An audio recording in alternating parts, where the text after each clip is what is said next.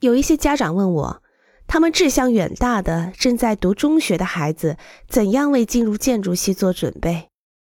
我建议他们接受良好的通才教育，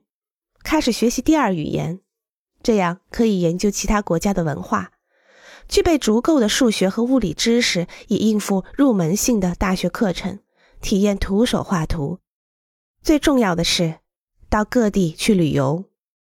和你认识的或别人可以介绍认识的建筑师聊天，观察他们的生活状态，他们在办公室里做什么，如果有可能。跟随他们一天时间，了解他们的世界究竟是什么样子，等等。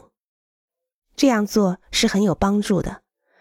如果你足够幸运，你可能会发现一位在建筑专业内外都能给你指导的老师，